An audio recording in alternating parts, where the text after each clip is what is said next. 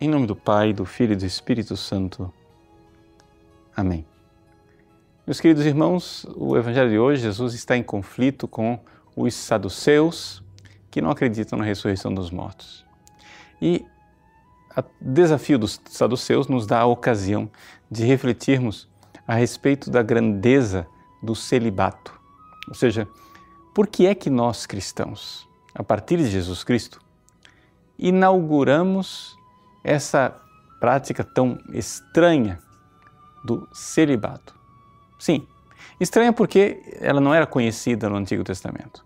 Estranha porque ela não era conhecida nem nos povos romanos, nem gregos, é, porque todo o celibato era visto como ou uma coisa temporária ou uma realidade tremendamente negativa.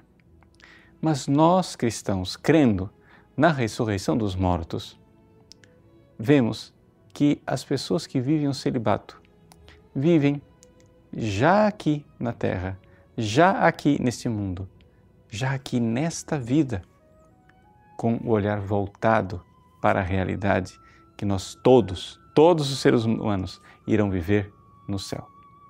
Por quê? Porque no céu nós não seremos casados com ninguém. É interessante nós entendermos que quando a igreja fala, por exemplo, do vínculo matrimonial, o vínculo matrimonial ele existe até que a morte os separe. Mesmo que a pessoa não queira se casar com outra pessoa, aquele vínculo já não existe mais. Por quê? Porque o sacramento do matrimônio, o casamento, é uma realidade temporária. Porque na verdade ele é um caminho. É um caminho de preparação onde nós vamos nos preparando para um outro casamento, para uma outra união, que é a nossa união com Deus. Então, nesse sentido, toda a humanidade aqui se prepara para um casamento que acontecerá lá no céu o casamento com Cristo esposo.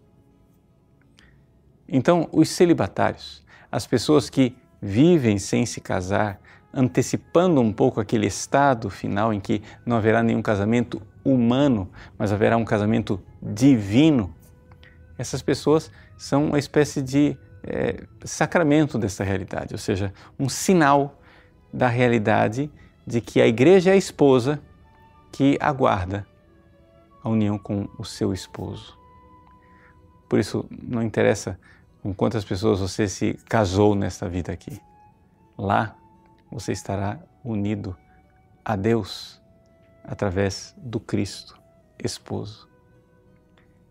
E esse é o fantástico da nossa vida. Por quê? Porque se você viveu aqui como família e você amou a sua esposa, amou seu esposo e viveu intimamente unido a ele, você pode compreender que se você estiver unido a Cristo lá no céu, a sua união com a sua família será maior, não menor. Interessante isso. Não haverá casamento, mas a união vai permanecer, porque estaremos todos unidos em Cristo. E isso então nos dá um pouco um roteiro daquilo que é a vida familiar. Como é que você vai fazer para permanecer firmemente unido a Cristo? Unido à sua família. E como é que você vai fazer para estar unido à sua família? É unido a Cristo. As duas coisas se complementam.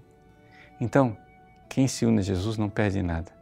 Na verdade, ganha tudo.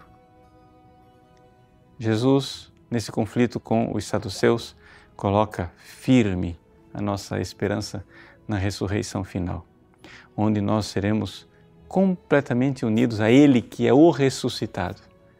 E então seremos uma só realidade é por isso que a igreja é chamada de corpo de Cristo, porque estaremos tão unidos como os membros do corpo estão unidos à cabeça. Essa unidade ela já existe aqui na terra, mas será plena no céu e na ressurreição. Deus abençoe você. Em nome do Pai, e do Filho e do Espírito Santo. Amém.